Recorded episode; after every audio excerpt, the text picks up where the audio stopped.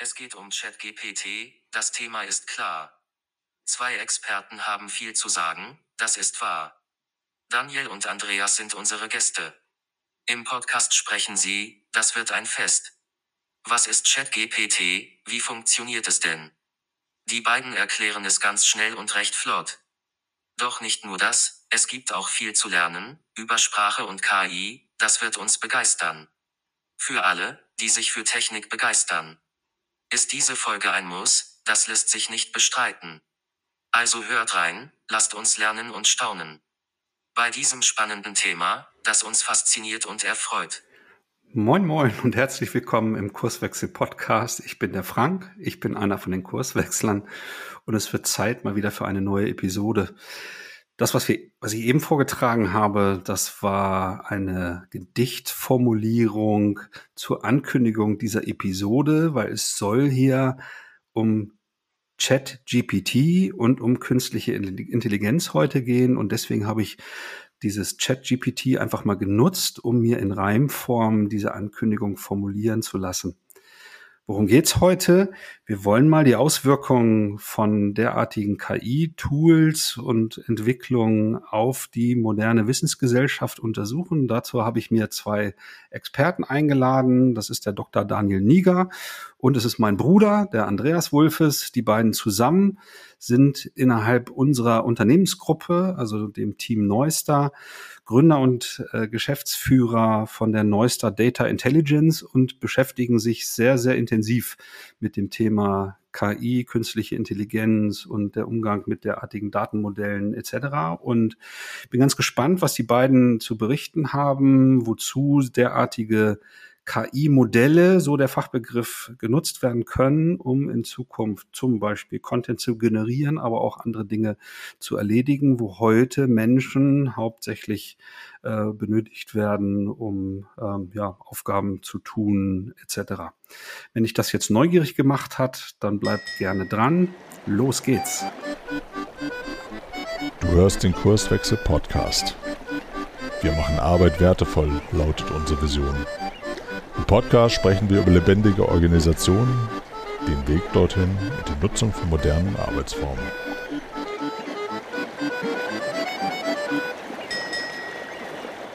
So, da sind wir auch schon mittendrin. Moin Andreas, moin Daniel. Moin. Hallo.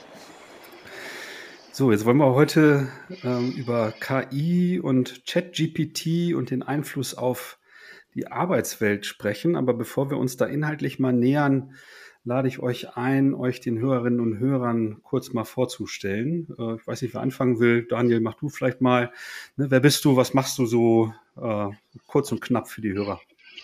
Gerne. Mein Name ist Daniel Niger. Ich bin promovierter Informatiker und tätig an der Universität Bremen am Institut für künstliche Intelligenz ähm, da in Forschung und Lehre in eben dieser Disziplin tätig und bin da ähm, inhaltlich in den Bereichen maschinelles Lernen, probabilistische Wissensmodellierung hauptsächlich aktiv und ähm, zeitgleich bin ich noch äh, Mitgründer und Co-Geschäftsführer der Neustar Data Intelligence GmbH.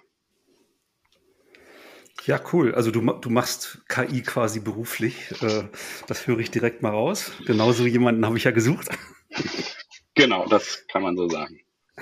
Sehr gut, ja. Äh, dann fehlt noch der dritte im Bunde, Andreas. Wir kennen uns ja schon äh, am, am längsten und ich hatte auch noch nie so einen Podcast-Gesprächspartner hier, den ich so lange kenne, den ich auch so äh, durch die Gegend getragen habe. Aber lassen wir das. Äh, aber vielleicht auch kurz und knapp so deine Vita. Äh, wer bist du denn und was machst du denn so? Ja, äh, vielen Dank, Bruderherz. Äh, genau. Ähm, ja, also freut mich jetzt auch mal äh, hier im Podcast anwesend sein zu können. Bin ja begeisterter Hörer. Genau, Andreas Wolfes. Ähm, genau, ich bin auch äh, Gesellschafter, Geschäftsführer der Neustar Data Intelligence zusammen mit Daniel. Ähm, bin aber vom Background her eher, also ich bin Wirtschaftsinformatiker, steckt ja in den Tiefen der äh, KI-Entwicklung nicht so tief drin, habe aber mit dem Thema jetzt auch schon äh, fünf, sechs Jahre zu tun, weil ich äh, in meinen, meinen Rollen vorher jetzt auch ähm, eigentlich verschiedenen Kunden in verschiedenen Branchen äh, dabei geholfen habe, eben diese Technologien in den produktiven Einsatz zu bekommen, äh, aber auch viele initiale ja, Use Cases, Piloten, Proof of Concepts und sowas begleitet, quer durch ja, verschiedene Branchen wie äh, Retail, äh, Touristik, Industrie. Genau. Insofern bin ich gespannt auf das Gespräch. genau. Ja, für mich so die Challenge. Also ich weiß zwar, dass wir auch ähm, ITler in, in unserer Hörerschaft haben, aber die, mehrheitlich äh, ja, sind da andere Professionen äh, am Start. Das, das heißt für mich die Aufgabe, euch immer mal vielleicht so in der Tiefe der, der Nerd-Formulierung vielleicht hier und da zu bremsen oder ähm, einen gemeinsamen Weg zu finden, das so zu beschreiben. Also dass ich es natürlich erstmal verstehen kann, äh, aber auch die Hörerinnen und Hörer. Und ja, wir, wir wollen ja tatsächlich so den, äh, den, den Einfluss auf die Arbeitswelt äh, näher untersuchen. Aber zum Start interessiert mich halt einfach, ähm, was verstehe ich denn aus eurer Erfahrung und Perspektive unter sowas wie KI? Künstliche Intelligenz. Und der nächste Schritt ist dann, dass wir uns dieses Chat-GPT mal näher angucken. Als Modell, wie ich gelernt habe, wird das bezeichnet. Aber ich weiß nicht, wer, wer starten möchte, der, der promovierte KI-Forscher, ich sehe auch schon Fingerzeit. genau, Daniel. Was, was verstehe ich denn so als Laie unter künstlicher Intelligenz KI? Das ist ähm, tatsächlich gar nicht so leicht zu beantworten, weil es zunächst mal ein sehr unscharfer Begriff einer Forschungsdisziplin ist. Ähm, und da steckt natürlich ganz, ganz viel drin, ne? also aus unterschiedlichen Bereichen. Und dann gibt es natürlich eine Vielzahl an Definitionen, die sich teilweise auch widersprechen und die sich auch überschneiden. Ähm, und ich denke mal, die Definition, mit der man am wenigsten falsch macht, ist sozusagen der, äh, die, der Begriff der künstlichen Intelligenz als Versuch, Computersysteme zu entwerfen, die Probleme lösen, äh, zu denen, für die man ähm, glaubt, menschliche Intelligenz zu benötigen. Und da gibt es natürlich dann viele unterschiedliche Facetten. Ähm, also zum Beispiel, ähm, was ist denn überhaupt die, die Intelligenz? Ne? Das ist natürlich ein sehr vielschichtiger Begriff auch, den man eigentlich so ein bisschen vermeidet in der, in der Forschung, sondern man spricht dann eher von Rationalität als idealisiertes Konzept der künstlichen Intelligenz. Da gibt es unterschiedliche Aspekte. Möchte man beispielsweise menschliches Verhalten imitieren? Ne, das geht schon in die Richtung Chat-GPT. Also ähm, kann man Menschen davon überzeugen, äh, dass man äh, ein intelligentes System vor sich hat, ähm, ohne dass möglicherweise wirkliche Intelligenz dahinter steckt, also im Sinne von analytischer Fähigkeit, ähm, die Dinge zu bewerten. Äh, also das ist so in a nutshell so eine Definition, mit der man typischerweise arbeitet. Vielleicht will ja Andreas noch was dazulegen, so aus der Erfahrung der letzten Jahre. Ähm, also so rund um, ich weiß, wenn wir so gesprochen haben in den letzten Jahren und du so von deinen Projekten erzählt hast, ne, dann fielen so Begriffe wie Data Science und, und so weiter. Aber irgendwie war KI nicht immer so weit weg. Vielleicht, vielleicht gucken wir da noch mal so auf den Unterschied. Ne? Also wo ist KI also wirklich etwas, was ähm, den Menschen imitiert und wo bei Data Science stelle ich mir immer nur vor, naja, wenn man einer Maschine gut beibringt, mit Daten umzugehen, dann kommt was Kluges vielleicht raus, aber das wirst du noch mal besser erklären können. Ja gut, da muss man jetzt aber auch gucken, äh, sage ich mal, welche Label kleben an welchen Aktivitäten, an welchen Fähigkeiten, an welchen Forschungs- und Umsetzungsgebieten über die Zeit so dran. Also ganz viel von dem, was heute als künstliche Intelligenz läuft, ist ja schon, also ist ja nicht jung und die Konzepte dahinter gehen ja Jahrzehnte zurück und äh, waren halt teilweise ja statistische Verfahren einfach oder äh, ne, Algorithmen, die die da entwickelt worden sind. Und wie gesagt, dieser Begriff künstliche Intelligenz man redet da ja auch von, ne, es gab so eine Hype-Phase, aber dann gab es auch den, den Winter der künstlichen Intelligenz und so, als dann da das Interesse wieder nachließ.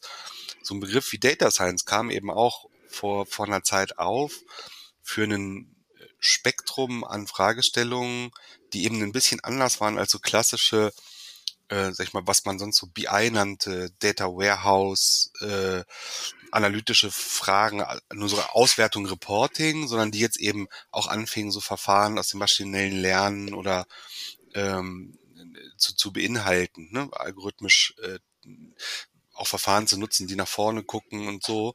Tatsächlich ist dieser Begriff Data Science jetzt an einigen Stellen wieder fast komplett verschwunden. Da steht jetzt an der Stelle, steht jetzt überall KI.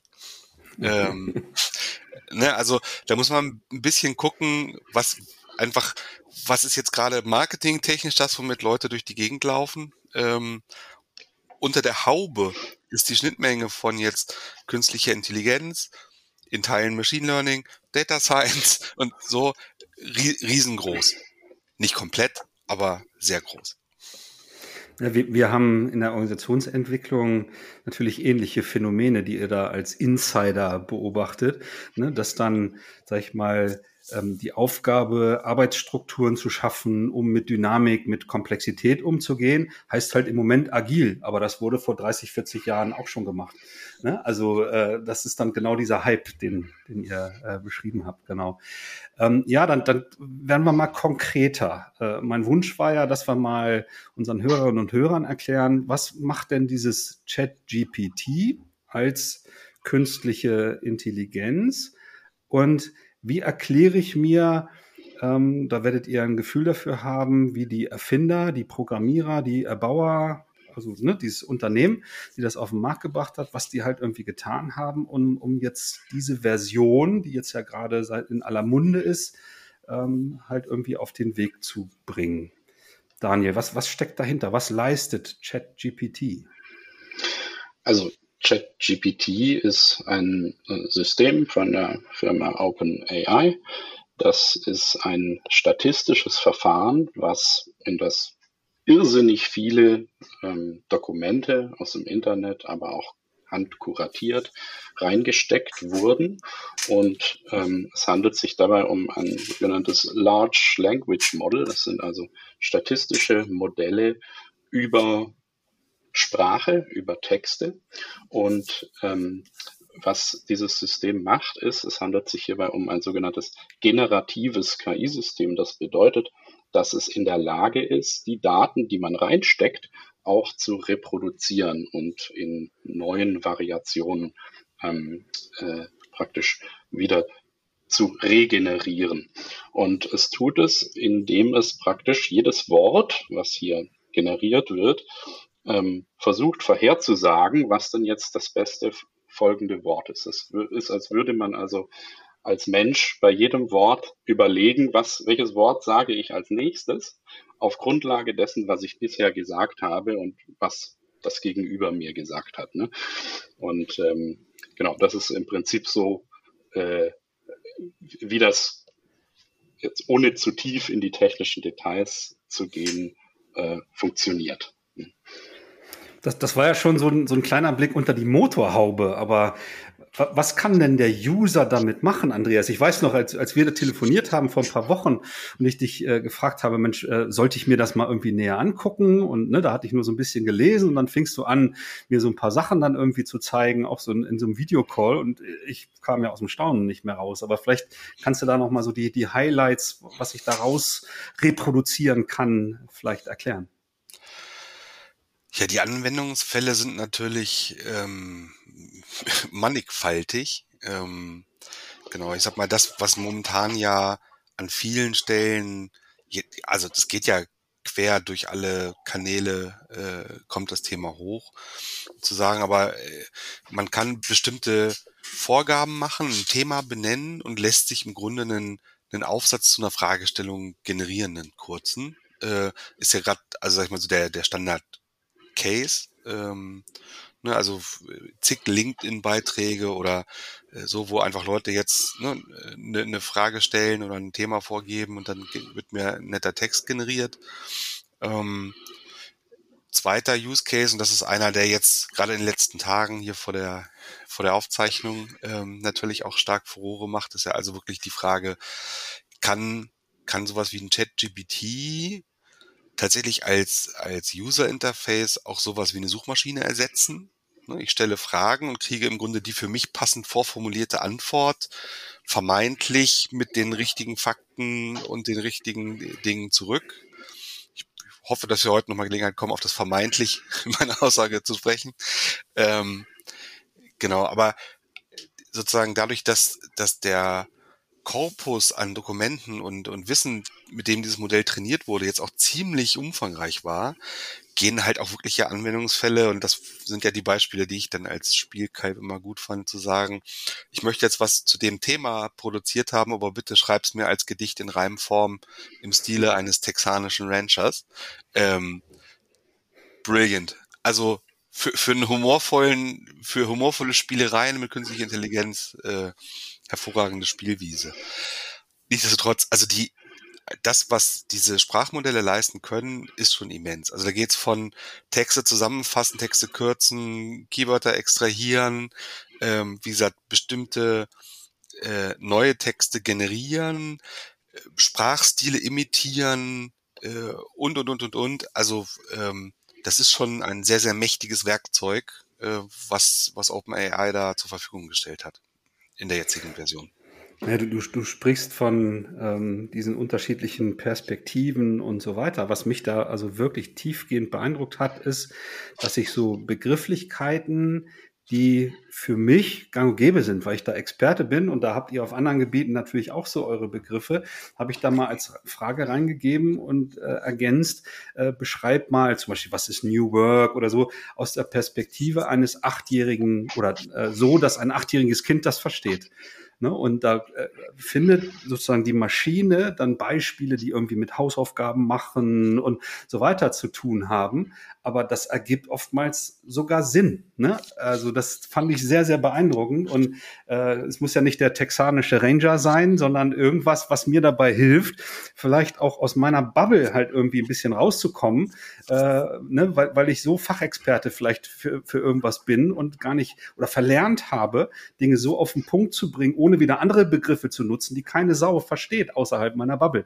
Ne? Also das, das schon, schon beeindruckend. Und es sind dann ja auch so in den Artikeln, die ich gelesen habe, diese Beispiele, naja, macht dann das Schreiben einer Hausarbeit für einen Studenten oder einen Aufsatz eines Schülers oder so überhaupt noch Sinn, weil wenn ich das mit ein, zwei Fragestellungen von der Maschine produzieren kann und ich glaube, da gab es ja auch Untersuchungen, auf was für einem Niveau ähm, dann das Ergebnis ist und dass man zumindest mal, sag ich mal, an der Uni damit Scheine erwerben könnte, wenn man das rein darauf vielleicht äh, reduziert. Und äh, das ist dann schon ja auch etwas, wo ich denke, so, wow, äh, das ist jetzt mal so eine Version und wer weiß, was da noch irgendwie folgt und so. Ne? Also da äh, kommen wir vielleicht auch noch mal ähm, drauf zu sprechen. Aber vielleicht, Andreas, du hast es angesprochen, vielleicht bringen wir die Grenzen mal ins Spiel. Ne? Weil also ich, als ich so rumprobiert habe, habe ich mir natürlich vorgestellt, naja, das, das muss ja aus irgendeinem Datentopf jetzt kommen. Das ist jetzt irgendwie so angeordnet oder äh, statistisch berechnet, so wie Daniel gesagt hat, was ist jetzt das nächste Wort. So, aber ich kann doch gar nicht wissen, ob die Quellen, die da jetzt reingeflossen sind, ob die die Wahrheit äh, verbreiten. Bei Google äh, oder dem Marktführer für, für Suchmaschinen, äh, ne, da, da stelle ich da ja auch eine Frage und kriege dann die Quellen aufgelistet und kann mir ja selber dann irgendwie ein Bild machen, wie, wie sehr vertraue ich dann den einzelnen Webseiten und kann gucken, wer ist Betreiber und so weiter. Das habe ich jetzt alles nicht. Ich kriege nur ein formuliertes Ergebnis. Wie, seht ihr das? Was sind da die Grenzen oder die, die Missbrauchsgedanken, äh, die ihr so habt? Ich weiß nicht, wer direkt rein möchte. Daniel vielleicht?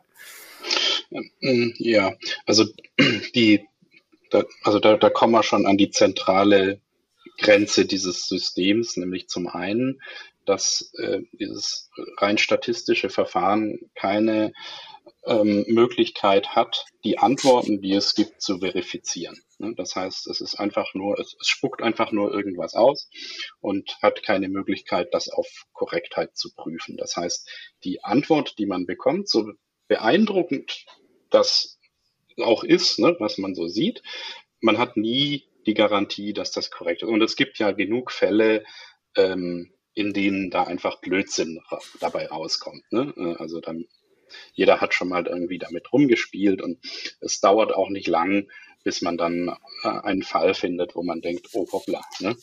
Äh, das ergibt jetzt wenig Sinn. Ähm, und ähm, auf die, die Frage, ähm, wie vertrauenswürdig ist es halt, das sehe ich tatsächlich als, als Problem, nämlich man, man neigt eben als, als Mensch dazu, äh, so einem System, was beeindruckende Performance liefert, sehr schnell zu vertrauen und ihm auch Intelligenz tatsächlich zuzusprechen. Ne? Also durch ein paar ähm, sehr beeindruckende Antworten denkt man, ah, das, das muss intelligent sein und deswegen habe ich uneingeschränktes Vertrauen. Ähm, das unterscheidet sich halt insofern von dem, was bisher war, dass die, die, die Inhalte, ne, die sind bisher auch schon da gewesen. Also ähm, du hast die Suchmaschinen angesprochen, ne, die, die großen, die eben auch, also bei denen man ja auch durch große Indexierungen sehr schnell die relevanten Informationen bisher gefunden hat. Das heißt, das inhaltliche Wissen ist im Prinzip eh schon da gewesen. Was neu ist, ist die Art, wie es präsentiert wird. Und man hat sich bisher eben dann aus den unterschiedlichen Quellen die ähm, Bits und Pieces an Informationen selber herausfischen müssen und konnte eben auch bewerten, wie vertrauenswürdig ist denn die Quelle, ähm, aus der ich dieses, diese Informationen ziehe. Und das fällt eben jetzt weg. Ne? Das heißt, es besteht ein, eine große Gefahr eines, als Statistiker sagt man ein Bias, ne? also eine, eine Verzerrung, eine einseitige ähm, Beeinflussung in bestimmte Richtungen, was natürlich ähm, gerade, ne, äh, wenn es um die Frage von Trolls und Beeinflussung geht, eine große Rolle spielt. Also da sehe ich durchaus eine Gefahr. Naja, jetzt ähm, entgegne ich mal, okay, äh, dann, dann schränkt das meine Möglichkeiten vielleicht ein. Ich sollte vielleicht nicht ähm, Artikel über Atomphysik für Fachzeitschriften davon schreiben lassen. Also ich als Frank Wulfes, weil ich davon einfach keine Ahnung habe. Aber wenn ich das so als Werkbank-Tool nutze und ich habe auch selber Ahnung von der Materie, wo ich mir da ähm, Content irgendwie erzeugen lasse, hm, dann ja, dann, dann kann ich das doch irgendwie ganz gut nutzen. Oder wie, wie guckst du da drauf, Andreas? Definitiv. Es gilt aber äh, immer noch ne, a fool with a tool, still a fool. Also ähm, genau das, was du sagst. Ne? Ich bin halt, ich kenne mich nicht mit Atomphysik aus äh, und ich könnte nicht das an der Stelle nicht bewerten. Was ich aber durchaus schon schon getan habe und das kann ich dann bewerten, ist eben dann doch für bestimmte Programmierfragestellungen oder eben auch Business-Kontexte äh, äh, da mal Fragen zu stellen. Und das ist ja ein weiterer Use Case noch ähm, das Ding generiert ja in der Tat auch lauffähigen äh, Quellcode in der Softwareentwicklung. Ähm, äh, ne, und der man dann sich angucken kann, bewerten kann, was es da tut und so. Insofern, also auf in, innerhalb der Domäne, in der ich mich auskenne, äh, mir dann Dinge generieren lassen, sehr schnell und teilweise umfassender und mit Aspekten, auf die ich vielleicht in den ersten drei, vier, fünf Minuten Nachdenken jetzt auch nicht sofort gekommen wäre, finde ich persönlich unglaublich äh, hilfreich und, und sehr, sehr machtvoll. Ja. Hm. Also die, ja, diese Facette mit äh, Programmcode zu entwickeln, also das übersteigt dann tatsächlich auch so meine Vorstellungskraft. Ich meine, da könnte ich zumindest mal durch, durch Software-Tests überprüfen, läuft oder läuft nicht. Ne? Bei meinem Artikel über Atomphysik, hm, wer würde das kontrollieren und mir sagen, was ich da für einen Blödsinn äh, verzapft habe. Ne? Aber gehen wir jetzt vielleicht mal den nächsten Schritt so in die, in die kleine philosophische Diskussion, die ich angekündigt habe. Ne? Wenn wir jetzt uns die Arbeitswelt vorstellen und mal so ähm, ein paar Jahrzehnte zurückspulen, da haben ja auch Roboter halt irgendwie arbeitende Menschen irgendwie ersetzt, aber das waren oftmals, und das äh, kennen unsere Hörerinnen und Hörer hier aus dem Podcast, eher komplizierte Anteile an Wertschöpfung, also Dinge, die sich gut reproduzieren lassen, Dinge, die sich gut in Prozessen äh, äh, beschreiben lassen. Ne? Das haben dann so Maschinen nach und nach dann äh, gut abarbeiten können, sodass halt Menschen sich nicht mehr schmutzig gemacht haben, kaputten Rücken. Da sind ja auch viele Vorteile über, über die Jahrzehnte entstanden. Auf einmal kommt sozusagen ähm, ja, äh, IT, mal ganz platt, ne, oder KI von mir aus, um die Ecke und macht Dinge, die halt irgendwie so eine Kreativleistung erbringen. Also, ne, wenn wir befinden uns ja irgendwie so im Vernetzungszeitalter, in der Wissensgesellschaft und Wissensarbeit ist äh, äh, sehr vorrangig und so weiter. Wie viel kann denn so eine Technologie mit Stand heute oder hm, Ausblick in den nächsten Jahren dann tatsächlich ersetzen? Ne? Also müssen dann viele um ihren Job fürchten in bestimmten Branchen mit bestimmten Fähigkeiten oder was, was meint ihr, Daniel?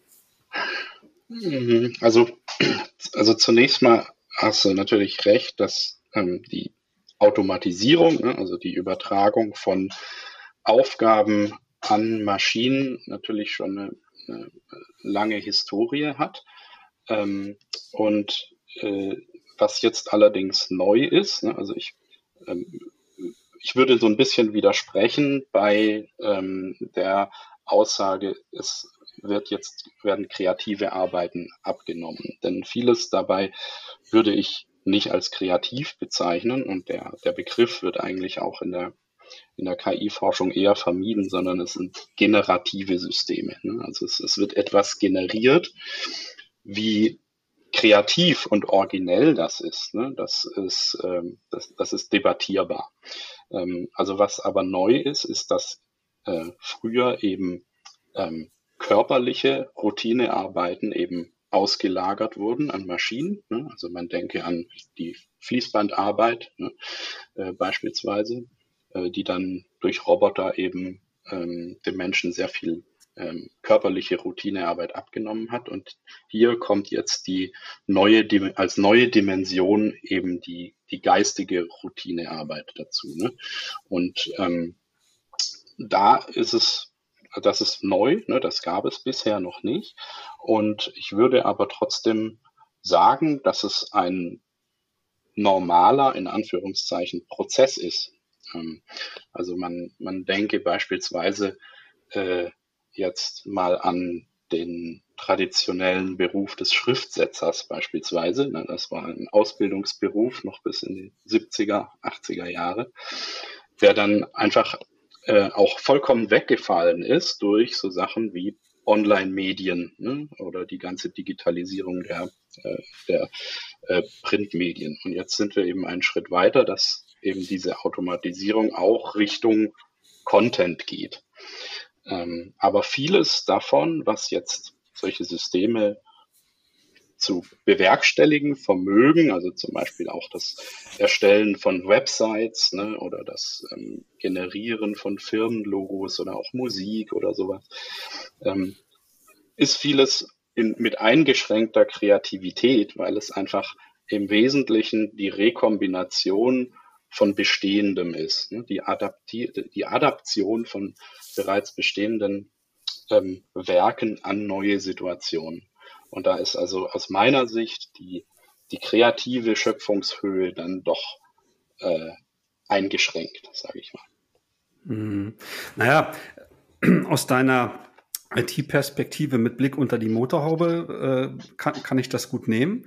Ne? Wenn ich jetzt aus der Perspektive des Menschen, der jetzt irgendwie, keine Ahnung, äh, deren Hauptaufgabe das ist, aus verschiedenen Quellen Informationen zusammenzusammeln, Blogartikel zum Beispiel zu schreiben oder Bedienungsanleitungen oder so, solche Dinge, ne? wo es jetzt genau um diese Content-Erstellung geht, ne, dann eine gewisse Kreativleistung, ne, also dieses Orchestrieren von verschiedenen Quellen äh, und, und so weiter, würde ich da schon unterstellen. Und ja, das macht jetzt sozusagen äh, die Maschine unter Umständen sogar besser, ne? so wie Andreas gesagt hat. Naja, auf manche Aspekte komme ich vielleicht im ersten Moment gar nicht, weil äh, Menschen sind ja auch nur begrenzt aufnahmefähig und und so weiter. Ne? Und wenn es dann halt die Inspiration ist und ich mache dann noch mal ein Feintuning. Oh, äh, Daniel will noch mal protestieren, er meldet sich, dann ja, gerne noch mal. Also das, das stimmt natürlich, aber äh, man muss hier einschränkend hin, äh, dazu sagen, das macht die Maschine nicht aus dem Verständnis heraus, dass das ein wichtiger Aspekt ist, sondern weil es an anderer Stelle schon mal getan wurde. Ne? Deswegen äh, macht es, äh, berücksichtigt ein solches System möglicherweise Dinge, die ich nicht berücksichtigt habe. Ne? Also das, das muss man einschränkend dazu sagen. Aber der Vollständigkeit halber, so ein Text, der dann da irgendwie rausgehustet wird, der steht eins zu eins so nirgendwo in einem Online-Medium, sondern ist da generiert worden? Oder kann das auch zufällig irgendwo deckungsgleich sein? Das kann auch deckungsgleich sein und man, gerade wenn es Richtung, äh, Richtung Generierung von ausführbarem Code geht, dann findet man sehr schnell Beispiele, wo man halt exakt dieses Stück Code entsprechend der Fragestellung in irgendeinem Programmierforum beispielsweise wiederfindet. Ne? Also da gibt es viele, viele Beispiele. Habt ihr da schon erste ähm, Erfahrungen oder irgendwie ein Fingerspitzengefühl auch in Bezug auf Urheberrechte, Lizenzbestimmungen und, und derartiges? Habe ich vorher ehr ehrlicherweise ausgeblendet, weil ich das so gar nicht gesehen hatte. Andreas, gibt es da schon irgendwelche Erkenntnisse?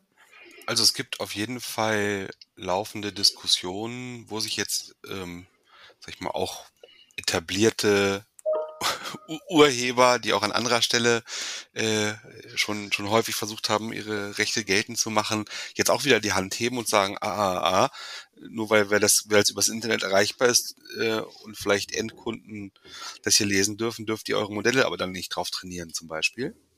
Also allein auch diese eigene Verwertungskategorie, Nutzung für äh, Data, Data Mining, hieß es früher immer mal, oder für jetzt äh, für solche Verfahren, äh, das ist mit Sicherheit auch, also ich bin nun kein Jurist, aber das ist durchaus noch eine, glaube ich, was, was ausgefochten werden muss.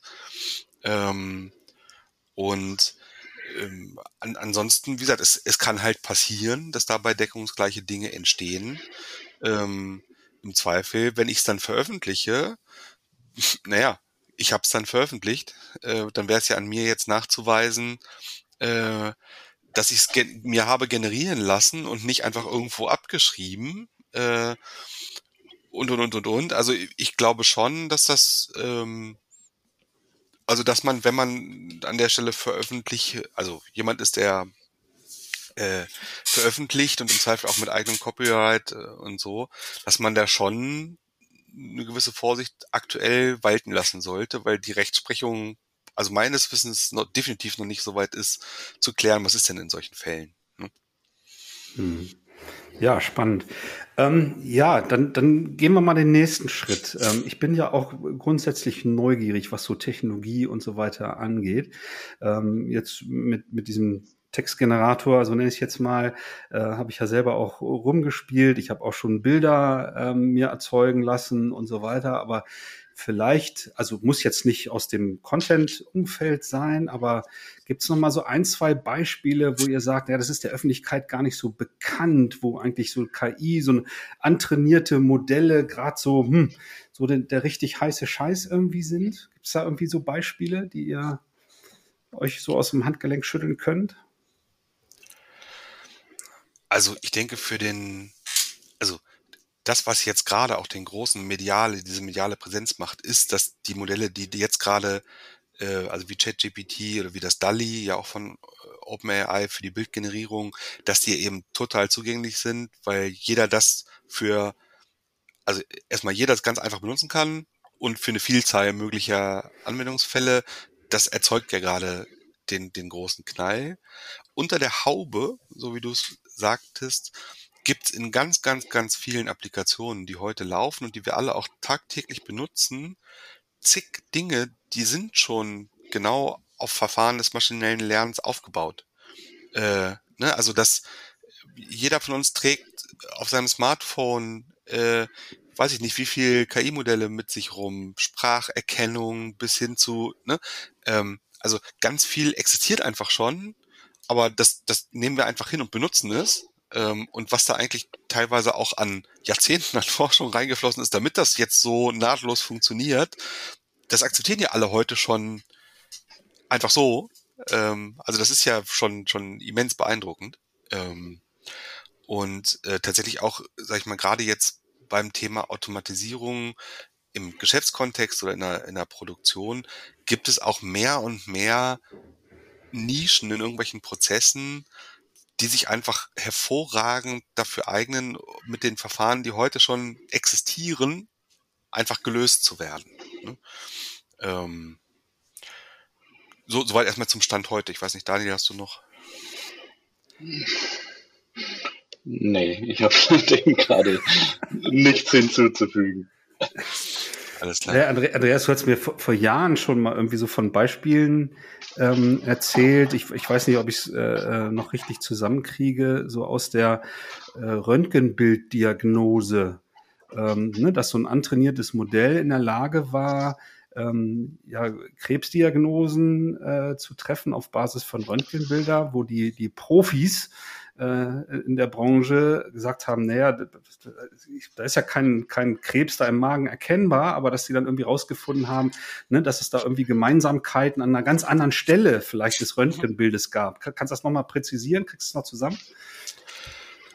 Ja, also äh, nage mich jetzt nicht auf den auf das genaue Beispiel fest. Ähm, ich also ich weiß, was du meinst. Da ging es in der Tat drum. Ich glaube, es ähm, ja war irgendein Krebsthema, ähm, wo in der Tat im Grunde äh, durch ein ähm, ein Pattern, was halt diese Modelle entdeckt haben, an einer anderen Stelle tatsächlich im Bauchraum oder so, halt Wochen oder Monate bevor die eigentlichen sichtbaren äh, oder für, für einen auch erfahrenen Mediziner sichtbaren äh, Indikatoren da waren, sich das tatsächlich an anderer Stelle abzeichnete.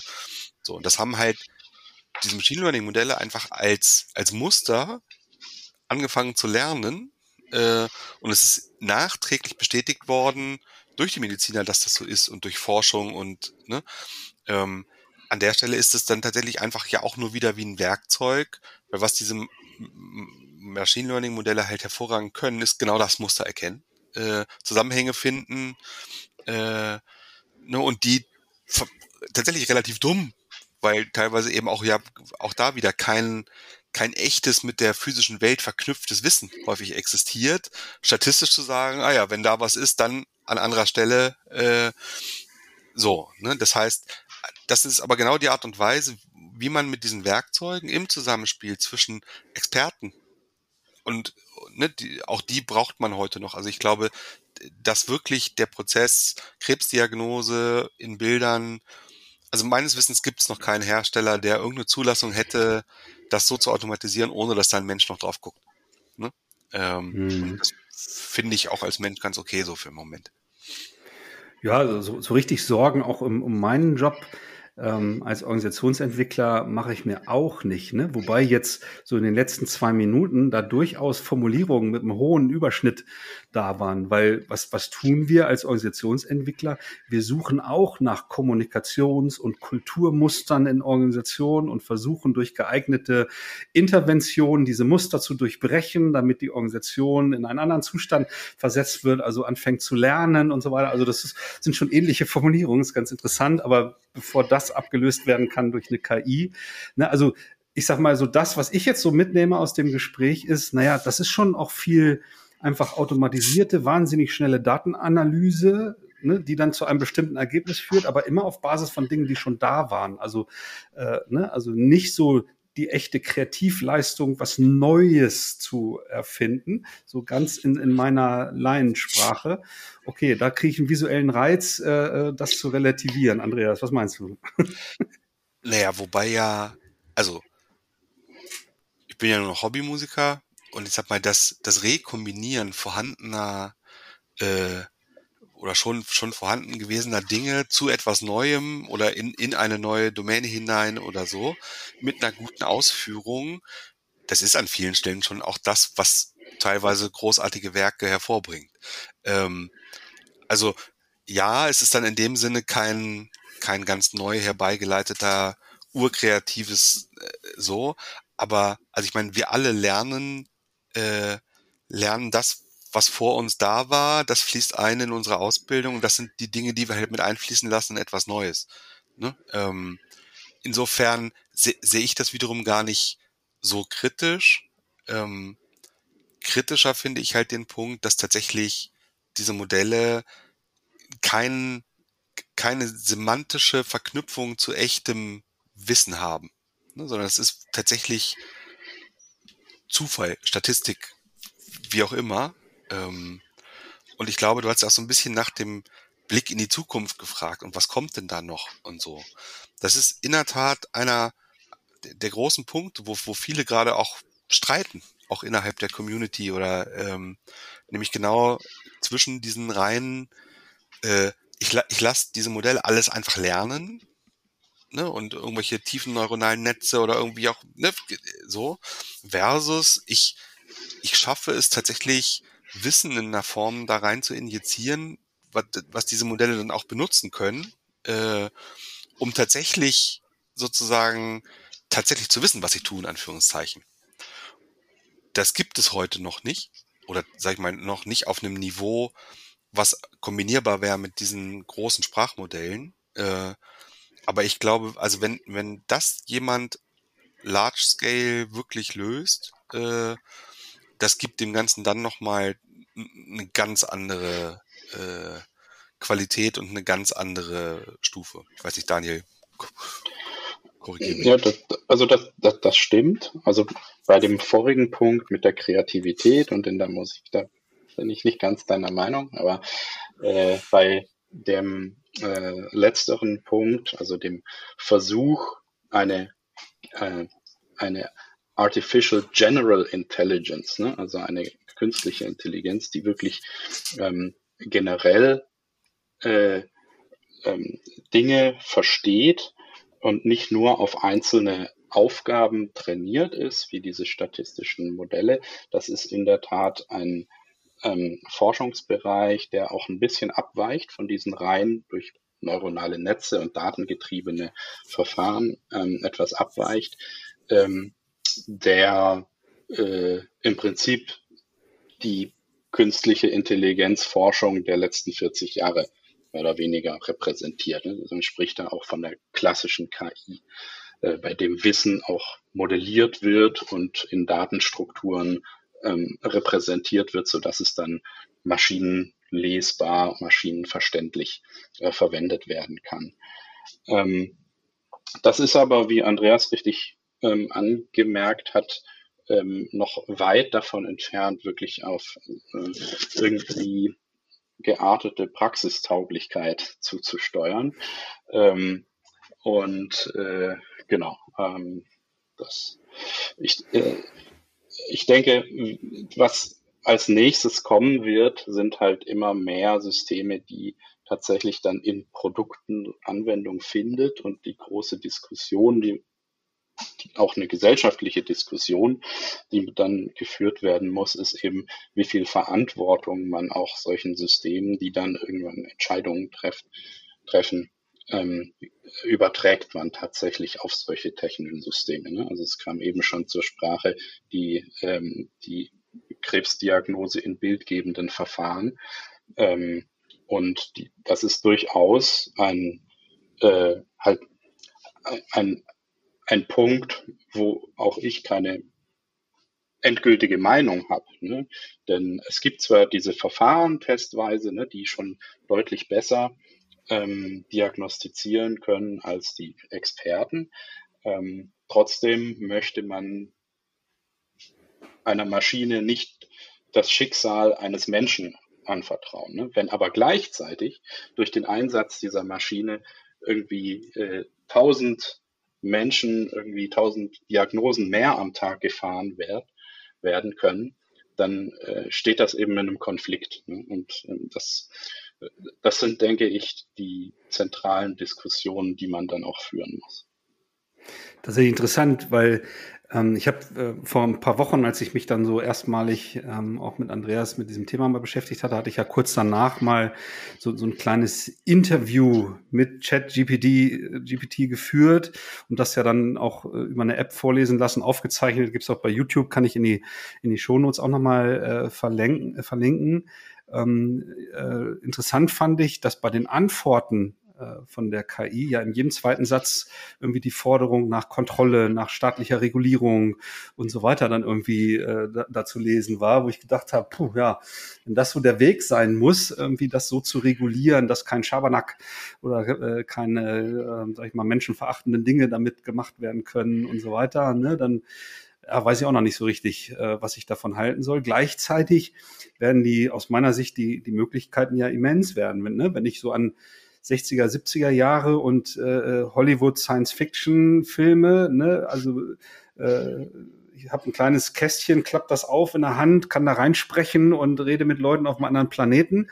Das war für den Technologiestandard äh, zu der Zeit ja völlig undenkbar. Ne? 30 Jahre später laufen wir mit so einem Smartphone durch die Gegend und das ist ein leistungsfähiger Computer. Ne? Und wenn jetzt dann die KI sowas kann, warum ist es nicht denkbar, dass dann Bewusstsein entsteht, dass Emotionen entsteht und, und so weiter, was man eher ja so Menschen zu äh, schreibt. Aber ich meine, damit würden wir jetzt, glaube ich, eine, äh, eine neue Episode aufmachen, um, um über so ein Thema zu sprechen. Also ich, ich nehme tatsächlich mit, äh, wir brauchen uns jetzt, sag ich mal, als Wissensarbeiter nicht massiv zu fürchten, dass wir durch diese neuen technologischen Entwicklungen da äh, jetzt alle unseren Job irgendwie verlieren. Das ist mal so der Punkt. Gleichzeitig gibt es spannende Anwendungsfälle, äh, die sich so jedes Unternehmen oder jeder Mensch durchaus auch mal irgendwie näher angucken sollte, um ähm, ja, sich selber ein, Bild zu machen. Ne? Was, wo, wo kann mir das irgendwie helfen? Wo stößt das aber auch an Grenzen ähm, und so weiter? Ne? Von daher glaube ich, haben wir ein ganz gutes Bild abgegeben, es sei denn, ne, euch zieht's jetzt noch mal ans Mikro und ihr sagt, oh, jetzt muss ich aber noch mal so, so ein kleines Statement äh, loswerden. Also ne, kein, kein Problem. Ich, ich hätte einen. Ja, dann hau raus. Weil du sagtest also, ähm, wir als Wissensarbeiter müssen uns da nicht fürchten, dass die KI uns ersetzt. Ja, würde mich ein bisschen davor, also ich sag mal, wenn ich das ablehne und mich nicht damit auseinandersetze, dann würde ich mich ein bisschen davor fürchten, durch jemanden ersetzt zu werden, der das nämlich tut und lernt, diese Werkzeuge zu verwenden und plötzlich in der Lage ist, das zwei-, dreifache an Output qualitativ hochwertiger als ich zu erzeugen. Ähm, ich glaube, das ist schon ein Thema. Und das wird jetzt mhm. eins werden und auch ganz schnell. Ähm, wo man sagen muss, vielleicht, ne, ich stehe gar nicht jetzt in direkter Konkurrenz einfach mit einer KI, die mich erledigt, aber für jeden Einzelnen ähm, in, in seinem persönlichen Karrierepfad und auch für Organisationen zu sagen, setze ich mich jetzt mit dem Thema auseinander, prüfe für mich, ne, wie kann ich es einsetzen, mit welchen Rahmenbedingungen und für was, weil andere werden es tun und die, die das lernen, äh, oder für sich herausfinden, dass das richtig und, und sinnstiftend einzusetzen, die werden an vielen Stellen Verbesserungen erleben. Davon gehe ich sehr fest aus. Ja, also das teile ich zu 100 Prozent. Ne? Und ich glaube, viele von den Hörerinnen und Hörern äh, denen ist auch bewusst, dass sowas wie lebenslanges Lernen, ne, ich komme heutzutage oder schon länger nicht mehr aus der Uni oder aus der Schule und bin fertig und, und gehe nur noch Geld verdienen oder so, sondern das haben, glaube ich, äh, alle schon gemerkt, ne, dass so individuelle Weiterentwicklung und Auseinandersetzung mit Technologie, mit, mit äh, Dingen, die da im Berufsleben irgendwie eine Rolle spielen oder so, dass das unerlässlich ist. Und da gehört jetzt dann auch genau sowas dann durchaus noch ergänzend dazu, ja. Ja, also wenn ihr da draußen, wenn ihr irgendwie Fragen habt äh, an Andreas, Daniel oder mich zu diesem Thema, dann, dann schreibt uns gerne. Äh, auch die beiden sind in den sozialen Kanälen, denke ich, äh, erreichbar, aber auch gerne dann über mich, ne? also wie ihr wollt. Also die Kurswechsel-E-Mail-Adresse haben wir hier schon häufiger gesagt, podcast.kurswechsel.jetzt, auch die steht nach wie vor zur Verfügung. Ja, euch beiden vielen Dank für die Erkenntnisse, für die Einsichten. Ich, also mein Gefühl sagt mir, wir haben so einen ganz guten Mittelweg gefunden aus Formulierungen, wo manch Hörer vielleicht sagt, was war das für ein Begriff, aber trotzdem äh, verständliche Erkenntnisse rund um diese neuen Möglichkeiten. Also in diesem Sinne, ähm, ja, vielen Dank für eure Zeit. Ähm, und wer weiß, ne, vielleicht müssen wir irgendwann noch mal ein Update äh, machen und kommen noch mal wieder zusammen. Vielen Dank euch. Danke auch. Vielen Dank für die Einladung.